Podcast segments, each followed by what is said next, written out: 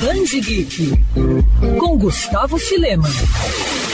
A aparição de pessoas reais nos quadrinhos não é nenhuma novidade. Desde a década de 40, figuras da política e também do universo musical fazem algumas pontas em gibis dos mais variados estilos. E é claro que, com tantos desenhistas brasileiros trabalhando na indústria, uma hora ou outra um famoso representaria o Brasil nas páginas da Nona Arte. Foi o caso do apresentador do grupo Bandeirante, José Luiz da Atena, que foi retratado como ele mesmo em uma edição do gibi A Queda e a Ascensão do Capitão Átomo, lançado em 2017 pela DC Comics. A ideia partiu do artista mineiro Will Conrad, que colocou Datena para entrevistar o super-herói Capitão Átomo na HQ.